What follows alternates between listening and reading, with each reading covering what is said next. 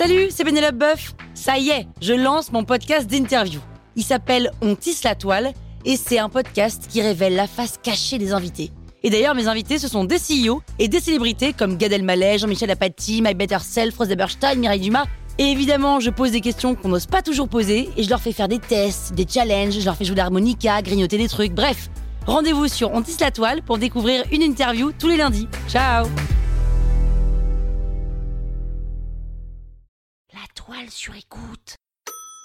Le jeu de l'amour et du hasard. Ah oui, c'est un, une pièce théâtre, un vaudeville, un livre, un quoi Vous écoutez Krusty Book, le podcast qui résume les livres en vous spoilant le hook.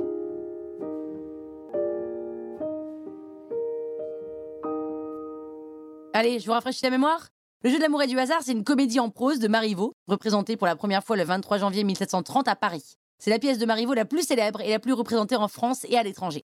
C'est l'histoire de Sylvia, la fille de Monsieur Orgon, promise adorante à un jeune homme qu'elle ne connaît pas, et comme elle n'est pas très motivée à l'idée d'épouser un inconnu, elle convainc son père de se faire passer pour sa femme de chambre, Lisette, et d'observer discrètement son prétendant. Sauf que Dorante a eu la même idée, comme quoi ils auraient sans doute mieux fait de se marier sans réfléchir, et il se présente sous l'apparence d'un serviteur nommé Bourguignon, comme le bœuf, tout à fait.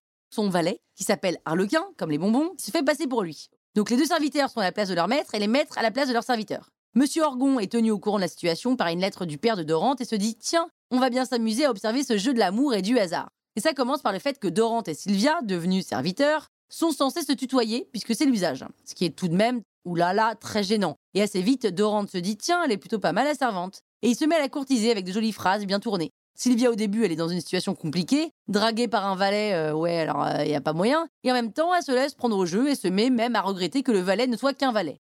Dorante, lui aussi, est un peu dégoûté que la femme qui lui plaît ne soit qu'une femme de chambre. Plus leur petit jeu avance, plus ils sont coincés, parce que ce valet parle décidément avec beaucoup d'esprit, alors que son maître a un comportement complètement choquant. Lisette, la servante devenue maîtresse, elle, est sous le charme du faux Dorante, et elle demande à Monsieur Orgon de tout arrêter car elle est en train de s'emmouracher de celui qu'elle prend pour un noble. Sylvia, dans ses habits de servante, trouve que Lisette va trop loin avec celui qu'elle suppose être le maître, et Lisette, de son côté, fait entendre à Sylvia qu'elle va aussi trop loin avec le valet. Ça part un peu dans tous les sens, ça pleure, ça se tiraille de tous les côtés, ça veut partir, mais ça reste, et Dorante se jette à ses pieds, et Sylvia dit qu'elle l'aimerait si elle le pouvait.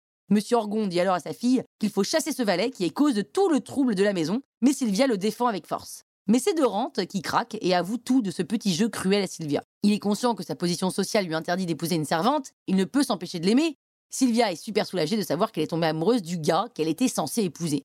Par un dernier tour de passe-passe, Sylvia obtient sa déclaration en bonne et due forme et tout le monde reprend sa position sociale. Sylvia et Dorante se marient, ainsi qu'Arlequin et Lisette. Voilà comment Marivaux, dans une comédie romantique, questionne l'ordre établi et les préjugés sociaux en inversant les rapports maître-valet. Alors c'est pas mal pour l'époque hein, d'oser un truc pareil, surtout que Marivaux a aussi un petit côté féministe lorsqu'il cache ce message d'une femme qui prend sa vie et son destin en main, derrière le jeu de la jeune aristocrate qui comprend ce qui se passe en premier et veut accomplir l'exploit de se faire épouser sous l'identité d'une servante. C'est beau, hein, comme un mariage d'amour au 18e, quoi. Bah voilà, maintenant vous pouvez faire croire que vous avez lu le bouquin. Croustille, hein? La toile sur écoute.